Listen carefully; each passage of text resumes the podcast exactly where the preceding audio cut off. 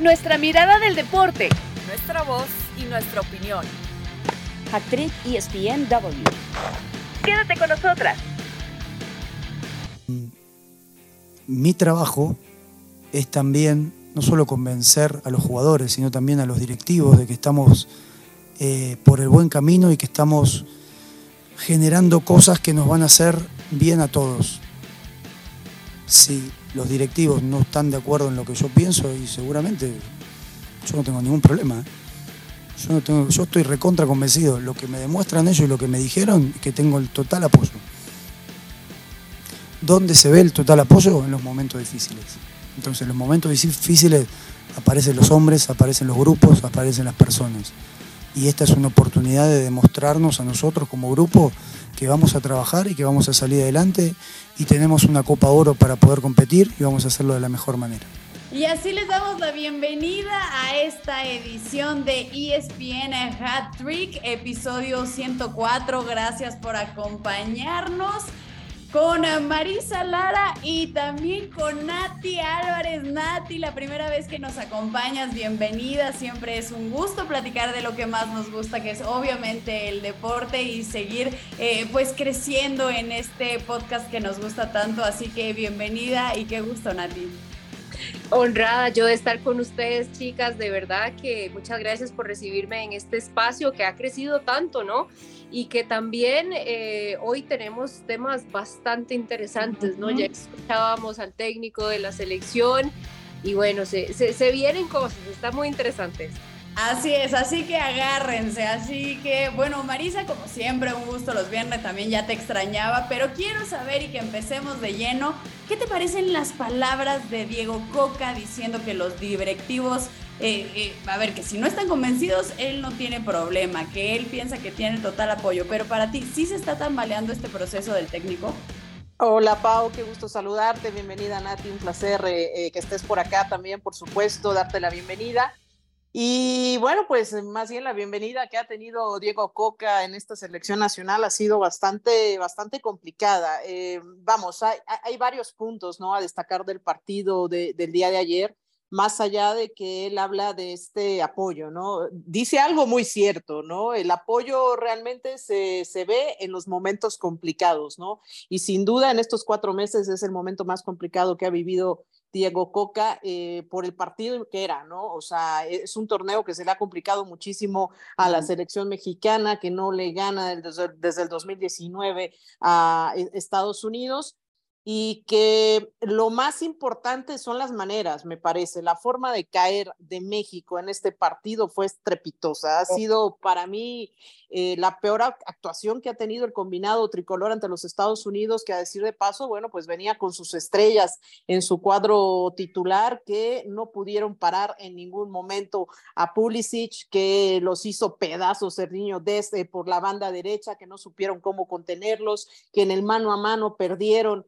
eh, perdió la línea mexicana que eh, pues eh, con esta línea que, que, sale de cinco y que decide mantener, bueno, pues se meten muchísimas, en muchísimas complicaciones, se ve muy mal, el tricolor tiene no la mejor actitud, obviamente, bueno, pues todos vimos, ¿no? Que hubo broncas, que hubo empujones, que hubo expulsiones para, para César Montes en esa primera ocasión y después, bueno, pues se llevaron a Mackenzie y a Des en esas expulsiones, tarjetas por todos lados, un partido muy ríspido como ya sabemos y se espera, porque ojo, no se nos puede olvidar, eh, Pau, que el hecho de que enfrentemos a los Estados Unidos eh, como seleccionado, pues habla de esta rivalidad que hay histórica, ¿no? Entre bueno, y ya también eh, las dos seleccionadas.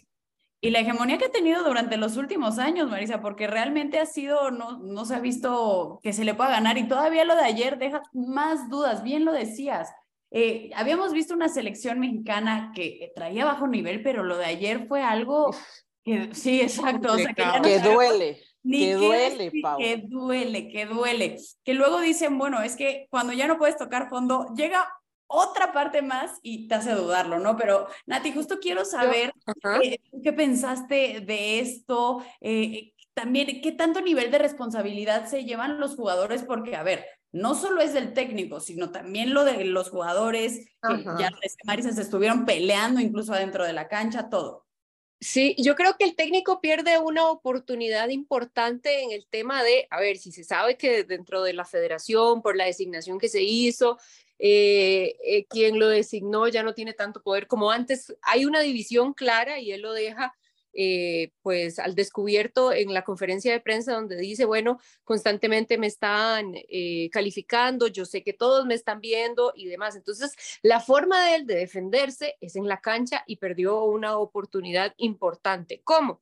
viendo cómo se desempeñó el equipo, ya muy bien lo describía, creo que eh, Marisa, y los jugadores al finalmente, ayer yo le preguntaba a Héctor Huerta, que lo tuvimos en Sports Center, ¿será que esta situación tan tensa y complicada va a permear el equipo? No quedó ninguna duda ayer, ¿verdad? O sea, creo que la disposición de los jugadores fue complicada y también ellos estaban muy perdidos dentro del terreno de juego, creo que no hubo el liderazgo Em, ese jugador que dijera, bueno, vamos a tranquilizarnos, vamos a hacer esto, vamos a enfocarnos.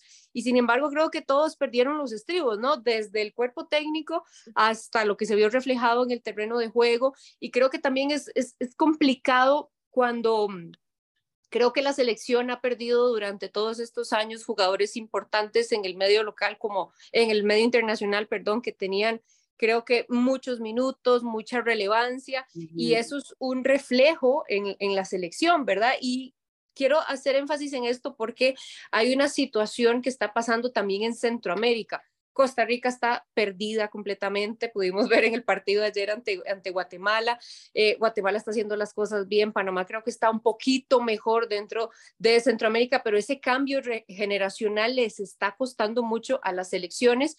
Costa Rica es reflejo de eso, México es reflejo de eso y parece que no hay un plan definido para estas selecciones de CONCACAF que, a ver, eh, escalones arriba está Canadá, vimos el trabajo tan serio que está haciendo, está Estados Unidos y creo que ese, ese lugar lo está perdiendo México y, y y es una lástima, ¿no? Porque hay jugadores de calidad, pero que necesitan más minutos internacionales, que necesitan una guía y que necesitan de un proyecto que aquí están las consecuencias de eso, ¿no? Eso, un proyecto que no parece tener ni pies ni cabeza y que ya se habla de que otra vez se podría estar cortando. Eh, realmente, incluso lo de Diego Boca, que no acabó convenciendo a muchos desde el principio, fue un técnico que no estaba en el radar y de repente eh, llegó y entró y todos nos quedamos así de, bueno, ¿y qué está pasando? No, parece no tener ni pies ni cabeza la selección mexicana y también pues con muchos cambios que se están dando dentro de ella. Pero para ti, Marisa, bueno, eh, eh, eh, sí, hablar un poco también de lo que dice Nati, pero también te parecería exagerado el querer cambiar de técnico para esta Copa Oro, es decir, ¿ya? Hijo, pero es que cambias a Diego Coca y a quién pones, ¿no? O sea, eh, creo que aquí también se ve el reflejo de las decisiones se han tomado al revés, ¿no? O sea, primero eliges técnico y luego traes a los directivos, ¿no?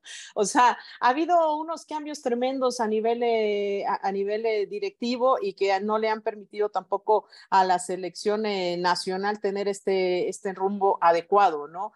ha habido muchísimos cambios, ¿no? A raíz, por ejemplo, si tomamos en cuenta que no digo que haya sido el mejor proceso porque no lo fue el de Gerardo Martino, de esa última victoria que ya mencionábamos del, del 2019 ante los Estados Unidos, que además, dicho de paso, fue la última vez que el Chicharito Hernández apareció con eh, el tricolor ahí con goles de, de, él, de Gutiérrez y de Antuna. Eh, pues ha habido muchísimos cambios, ¿no? Me parece que hay una una disputa en el poder tremenda dentro de la selección nacional, o sea, dentro de la, de la, parte directiva, ¿no? Habría que ver también eh, en qué tanto porcentaje Diego Coca ha tenido mano para poder elegir a los jugadores. Sabemos, no desde ahora, ¿no? Que desde siempre ha habido jugadores impuestos dentro de la selección eh, nacional. Evidentemente ahora hay un nuevo grupo de poder dentro de la selección eh, nacional, ¿no? sabemos que está Salinas, que está Ira Ragorri, que son los que están encabezando este, este proceso, ¿no? También la renuncia en su momento de John de Luisa, que si bien no hizo eh, bien las cosas, pero su salida estrepitosa ante los cambios que se veían, eh, eh, pues también nos habla, ¿no? De lo que ha pasado, ¿no? La llegada de Ibar Cisniega como nuevo presidente, la llegada de Ares de Parga, la salida de Ordiales, la llegada de Davino. bueno. o sea, han sido muchos movimientos que yo creo que tienen una repercusión evidentemente dentro de la selección. Eso en la parte directiva y en la parte deportiva pues bueno, también sabemos que ha sido el momento y que va a ser un momento de transición para la selección mexicana que se veía venir ya desde tiempo atrás y que bueno, se ha consumado con la salida también de Andrés Guardado, que eh, pues ha sido tremendo o fue de tremendo dentro de la selección nacional, que, que, se retira, eh, o sea, que se retira la selección y que, y que bueno, que ha habido muchos cambios, evidentemente ya una salida de Chicharito, una salida de Vela, la salida evidentemente ya y eventualmente también de Herrera, en fin, los jugadores y esos eh, grandes nombres que, que, tuvimos en algún momento van a dejar de ser, ¿no? Y habrá que buscar en esto que tenemos actualmente en la selección mexicana y habrá que ver cómo lo hacen. Es un poco también lo que decían a ti de la falta también como de, de un líder, ¿no? Tanto dentro como fuera de la cancha pero es que es por esto, porque está habiendo un cambio, ¿no? Desafortunadamente ayer los balones a Henry Martin no le llegaron, o sea que digamos sería uno de los de jerarquía dentro del terreno de juego, Memo Ochoa, pues desde la portería, pero eh, la verdad es que eh, nombres como Antuna, que pierde la cabeza ayer, eh, nombres como Álvarez, son los que tendrían que ser los llamados, de Jesús Gallardo, que es uno de los que más tiempo lleva. O sea, son jugadores que tendrían que dar definitivamente la cara por la selección mexicana, ¿no? Hay mucho trabajo por hacer adentro y también hacia afuera. Ahora. perdón, nada más respondiendo a tu pregunta, Pau, no creo que cambiar de técnico sea la selección. O sea, ¿a quién pondrías? No hay en este momento a quien poner tampoco como interino dentro de la selección nacional. O sea, no, no veo también quién puede estar. La mejor opción, ¿no? Que, que, era en su momento el entrenador de, de, Pachuca, que para mí era la mejor opción. Bueno, pues la desecharon eh, por, por esta decisión apresurada de traer a Diego Coca, que no se me hace mal técnico, aunque ayer se pasmó eh, en la parte táctica, no supo cómo responder esto y fue también un desastre. Y también tiene que agarrar su responsabilidad en esta mala manera de responder en la cancha. Ahora, chicas, nada más para, para agregar, siempre que hay un cambio generacional se tiene que pagar un precio, ¿verdad? Y yo creo que eh, hasta dónde se puede aguantar, pero también hasta dónde se paga ese precio y qué tan alto puede ser, porque cuando se hacen bien las cosas, cuando hay una eh, buena planificación, creo que se puede ir haciendo paulatinamente este cambio generacional y no poner de pronto a jugadores que todavía no están listos o que se tienen que ir acoplando o, o, que todavía no han agarrado bien eh, la, la, idea, pues. No, ¿No se te hace que ese cambio generacional se debió de haber empezado hace ya años? Sí, sí, por eso, cuando, cuando, hay una buena planificación, en este caso es evidente que no ha sido, porque se ponen a responder ya los nombres que mencionaba eh, eh, Marisa, que se ve que no están preparados todavía, ¿no? Para primero afrontar las situaciones complicadas que ya de por sí fuera de cancha tiene que amortiguar la, selección, pero bueno, uno diría, no, dentro del terreno de juego se ve que hay un equipo que está trabajando por un mismo objetivo, eh, con la misma idea, y parece que todavía los jugadores que tienen que tomar esa responsabilidad están, está, están perdidos, ¿no? Todavía no, no han digerido esa idea, no han digerido las, eh, las cosas que, que, que, tienen que hacer en el terreno de juego. Creo que todavía falta, todavía en ese sentido. ¿Ibas a decir algo, Marisa, respecto a esto? Sí, eh, simplemente que eh, decía Nati que un, un, un, precio se tiene que pagar y desafortunadamente para cómo vamos el precio parece ser que se va a pagar en el mundial. ¿eh? La verdad es que México va muy tarde, pero muy tarde para la preparación donde va a ser host, a, a, al igual que los Estados Unidos. Se nota que Estados Unidos tiene un trabajo muchísimo más serio, que no se mide, que trae a sus estrellas para encarar con seriedad este partido, que lo hace de manera extraordinaria, terminan enganchándose, sí, pero se ve que un jugador como Pulisic, que es el delantero de, Chelsea con 24 años, o sea, que es un futuro, es una, real, o sea, es una realidad y va a ser futuro para los Estados Unidos, lo mismo que Sergino Dest, o sea, han trabajado, ¿sabes? El trabajo que llevan detrás, ahí está, es un presente ahora. México, que entre tanta polémica, entre tanta eh, pleito, entre tanta cosa directiva, se ha enredado, no hizo los cambios cuando los tenía que hacer, pagamos todo eh, eh, los cuatro años con el Tata Martino, ahí está donde se atrasa México porque no, no hacen los cambios cuando se tienen que hacer, se mueren con un proceso que termina en el peor mundial para, para México y entonces, bueno, pues hay que tratar ahora con las cenizas de ver cómo pasa a levantar a esta selección nacional, yo creo que ya van tarde para el mundial. Mari, Ahora, y, y, ajá. Claro, para para rápidamente, que, Nati. Eh, que, que, llama mucho la atención que ahora Estados Unidos para Copa Oro ya anunció su planilla y es selección B, ¿verdad? Otra vez para esta Copa Oro.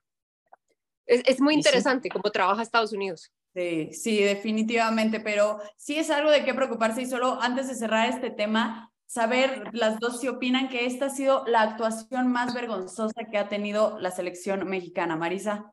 Sí, sí, definitivamente. La actitud eh, fue terrible. O sea, más, por eso te digo, hay maneras de caer y esta manera de caer sin meter las manos, cayendo en broncas, sin sacar el orgullo, sin ofrecer pelea, creo que ha sido terrible y eso habla simplemente pues del punto eh, más bajo. Tú empezabas cuando parece que no se puede eh, caer más bajo, bueno, sí se puede, sí se puede.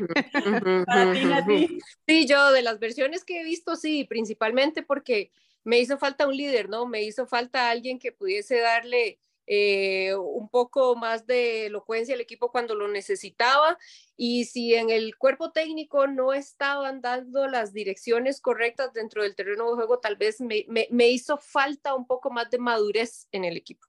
Totalmente de acuerdo. Bueno, eso hablando, eh, por supuesto, de la selección mexicana, pero también tenemos que hablar de lo que pasa en la liga casera. Eh, una América que no tenía técnico, muchos les decían que no, parecía que iba a ser Greg Berghalter, ahora no, y André Jardiné va a ser entonces el técnico del América. Eh, a ver, Nati, empiezo contigo. Se dieron tantos nombres, se dieron tantas posibilidades, llega Jardiné. ¿Para ti fue más como una opción?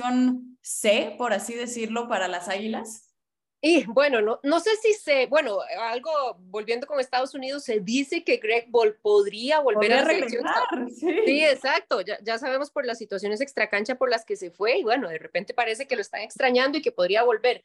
Ahora bien, eh, hablando yo con algunos americanistas en, en el trabajo, les consultaba porque quería saber, ¿verdad? La sensación y me decían, eh, bueno, no está mal. O sea, es como, como cuando vos vas a, comprar algo y necesitas eso específico y te dicen, no hay, pero tenemos eso. Y, después donde empezás a ver las características y lo que puede ofrecer, decís, bueno, no está mal, vamos a probarlo. Y creo que es una apuesta, ¿verdad? Creo que el, brasileño de, 43 años ha hecho un trabajo bastante, eh, bastante bueno. El carácter con el que tiene el equipo, el estilo de juego, ¿no? Que se le señala mucho que es un equipo eh, alegre, arriesgado, valiente, tomando en cuenta, por supuesto, lo que hizo con, con San Luis, se puede ajustar muy bien a lo que tiene el América, las posibilidades, es una prueba de fuego para él, porque muchas veces dicen que hay técnicos solo para equipos pequeños, veremos si él entonces puede cumplir las exigencias que va a tener en América, que van a ser mucho más grandes que las que tenía en San Luis, pero lo que ha hecho lo ha respaldado y creo que estar mucho tiempo al lado de, de Tite y tener la posibilidad de tener selecciones menores, ser eh, campeón olímpico, se dice que América también quiere sacar más eh, de su cantera, quiere explotar más sus talentos jóvenes, yo creo que es la persona que puede eh, colaborarles en esta cita pendiente que también tiene el equipo. Sí, bueno, definitivamente eh, eh, uno de sus máximos logros es haber conseguido esa medalla de oro en, los Olímpicos de, Tokio. Obviamente tenía un equipazo, después vino a San Luis, también lo hizo bien. Eh, Marisa, preguntarte esto también, que hablaba un poco ya Nati de ello, de si realmente tiene pues esa propuesta, eso que se necesita para dirigir a un equipo como es el América. Y a mí me parece una apuesta arriesgada. ¿eh? Eh, realmente eh, las Águilas del la América son un equipo que necesita un técnico hecho y derecho que no venga a experimentar, que venga a traer resultados. Para mí, no sé si es la mejor opción André Jardín, que con San Luis, bueno, pues tiene un récord perdedor de 54 partidos, ganó 19, perdió 22 y empató 13, o sea, no viene con tampoco con un récord ganador. Eh, sí, es, eh, tiene medalla de oro en los Juegos Olímpicos de Tokio reciente, ya decías, con un, eh, con un gran equipazo, ¿no? Y sí estuvo con las fuerzas inferiores, ¿no? Y, y también lo hizo el flaco este, el flaco este, Luis Fernando Tena, ¿no? También fue campeón. y bueno, y tampoco es como que haya habido opción. Acá no se nos puede olvidar que nadie ha querido tomar la papa caliente de las Águilas del América, ¿no? Que eh, se pasaron también los técnicos que dijeron no, que fueron a buscar a Europa, les dijeron que no. Entonces, eh, bueno, pues se le acababa el tiempo, ¿no? Ya está también como muy encima para que tome eh, el proyecto, pero para mí quizás no, no es pues la mejor opción. Ahora, se habla evidentemente ya que llegaron a un acuerdo, ¿no? Se hablaba eh, fuentes internas de ESPN reportadas en nuestra página, eh, hablaban justo de que el acuerdo sería por 1.5 millones de pesos y que, bueno, por ahí a cambio a lo mejor un jugador, que la cláusula estaba en 2 millones, pero bueno, también se habla incluso de que pudieran llegar eh, refuerzos, que ya pudiera traer tres refuerzos que pues apalancaran bien su llegada y que le dieran la, pues el empuje que, quiere, ¿no? El más importante, eh, se habla, ¿no? De, de, estos jugadores que, que, conoce, que es eh, el brasileño, lo estaba buscando acá eh, para, para poderlo dar que pudieran apalancar, bueno, pues esta llegada con, con el equipo y que le dieran. Eh, sería eh, Gabriel Barbosa, ¿no? Se habla, ¿no? Como Gabigol, que está con Flamenco y que pues, se ha anotado 150 goles. Se habla de que podría ser uno de los eh, refuerzos, también de Benjamín Galdames, que está ahora en el torneo Maurice Revelo, allá de que partidos que está pasando, por supuesto, y es bien. En fin, no sé, no me parece la mejor opción, es lo que hay, y ojalá que le den los resultados, ¿no? Y bueno, pues evidentemente sabemos que cada técnico tiene y buscará sus refuerzos, así que pues es lo que hay, ¿no? Eh, ojalá que le pueda dar a las Águilas del América. Sobre todo con tan poco tiempo que tiene para prepararlo allá el inicio de lo que será el próximo torneo, nada más especificar que la selección eh, de Estados Unidos ya hizo oficial el regreso de Greg Berhalter eh, con la selección hasta el 2026, entonces también ya sabemos por qué no le dijo que sí a la América, ¿verdad? Pero bueno, vamos a hacer una pausa y no se vayan, regresamos muy rápido aquí en ESPN actriz ESPN Y regresamos a este podcast como cada viernes para seguir platicando de todo lo que nos ha dejado el mundo deportivo. Marisa Lara, Nati Álvarez y Paulina García Robles, ¿quién les habla para seguir hablando de esta novela que no termina y no termina y parece que es como, como si saliera un, una temporada nueva cada, cada verano. pero, pero, pero de esas temporadas, Pau, como uno dice, bueno, ya, ya, ya tuvo que haber terminado, qué cansado.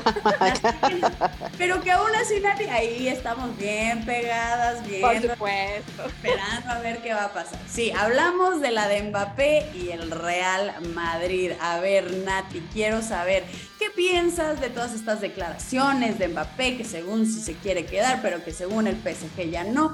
En fin, ¿tú cómo lo tomas? ¿Cómo lo lees? Yo creo que esto está muy interesante tomando en cuenta que también ya el presidente de la liga, Javier Tebas, ¿verdad? Dio sus declaraciones. A ver, creo que Mbappé quiere quedar eh, bien con Dios y con el diablo, como dicen, ¿no? Porque no quiere, eh, pues, que venga sobre él la afición del PSG, la afición de Francia también. Creo que sus declaraciones y su discurso ha sido muy correcto, como fue también cuando quiso salir del el Mónaco, ¿verdad? Que decía lo mismo, no quiero quedarme aquí, quiero pelear por el equipo y eso es lo que eso es lo que ha dicho constantemente. Ahora bien, ¿qué necesidad había sobre esta carta de decir que no iba em, a tomar la posición de esa renovación? Entonces, creo que dice una cosa, hace otra. El PSG está muy molesto claramente porque quiere dejar a Mbappé irse de esa forma y ahora Javier Tebas decía, y creo que lo, lo hizo muy puntualmente, como aficionado podría decir que Mbappé puede llegar a la liga, ¿verdad? Y sabemos que él tiene conocimiento de muchas cosas y el tema del dinero tiene que saberlo perfectamente por el, el tema del fair play. Ahora, hay un tema muy interesante que eh, decía nuestro compañero Rodrigo Fáez, ¿verdad? El tema de la cláusula de la fidelidad, que ha firmado 70 millones, que en el otro año pues serían 80 millones más su salario, o sea, una millonada le está costando literalmente eh, tener a el PSG a, a Mbappé.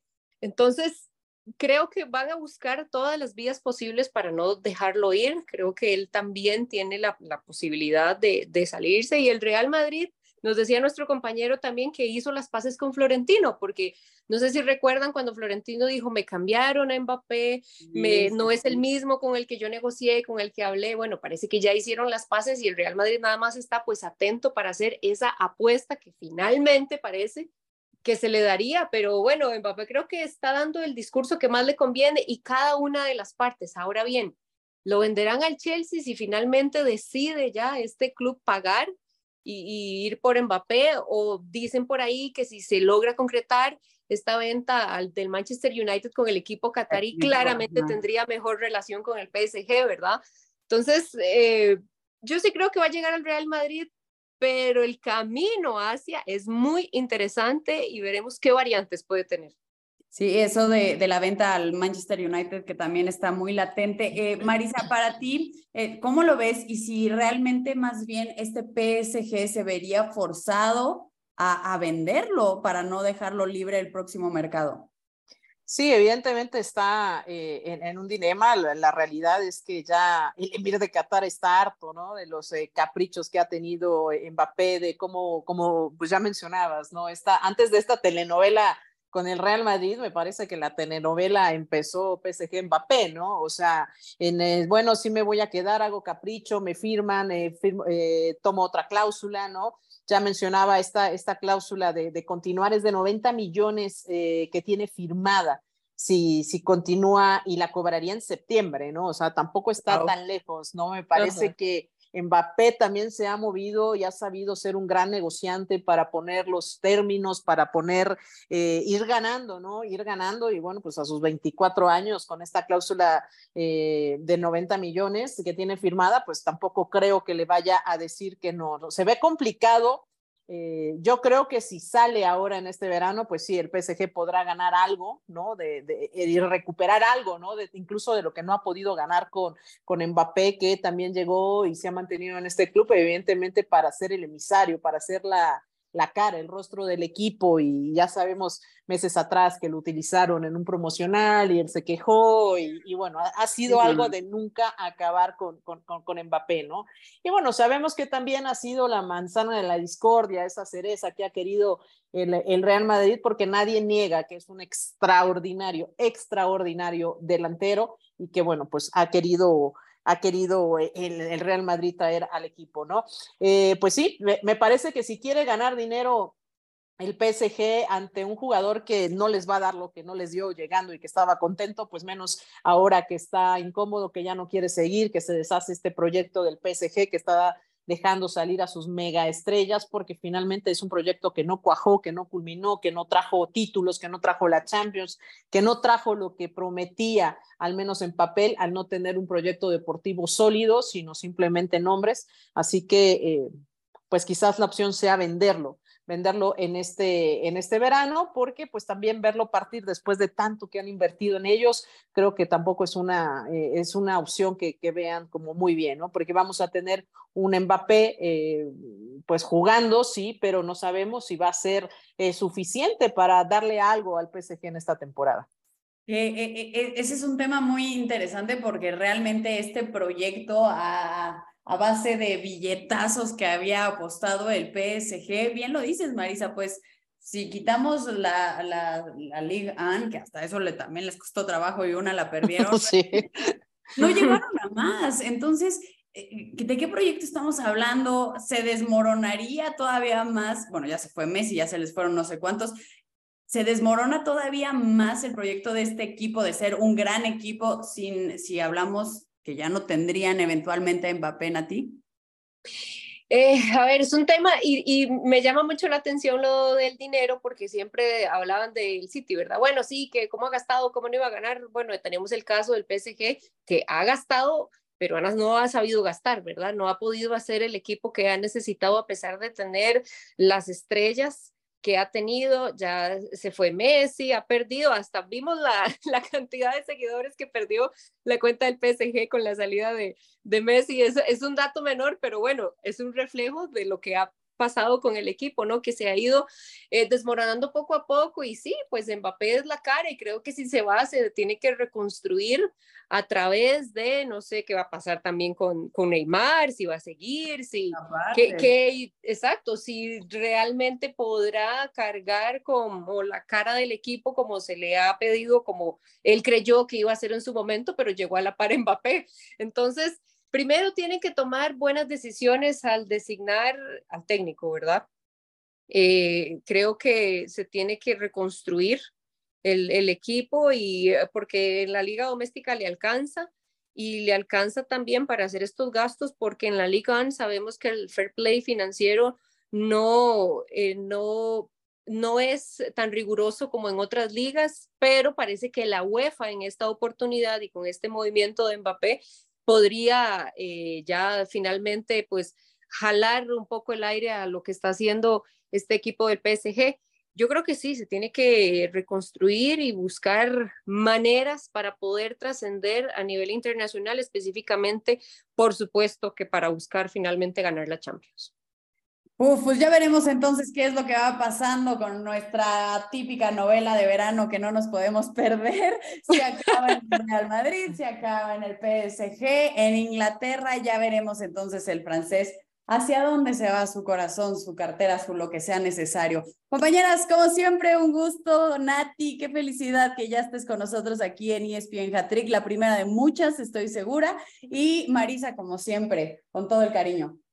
No, muchísimas gracias. Y sí, vamos a ver, eh, vamos a ver eh, ya esta telenovela que yo creo iba a completar, eh, tiene, ¿qué será? Cuarta temporada, por lo menos tiene temporada para sí, el sí, de, 2024, ¿no?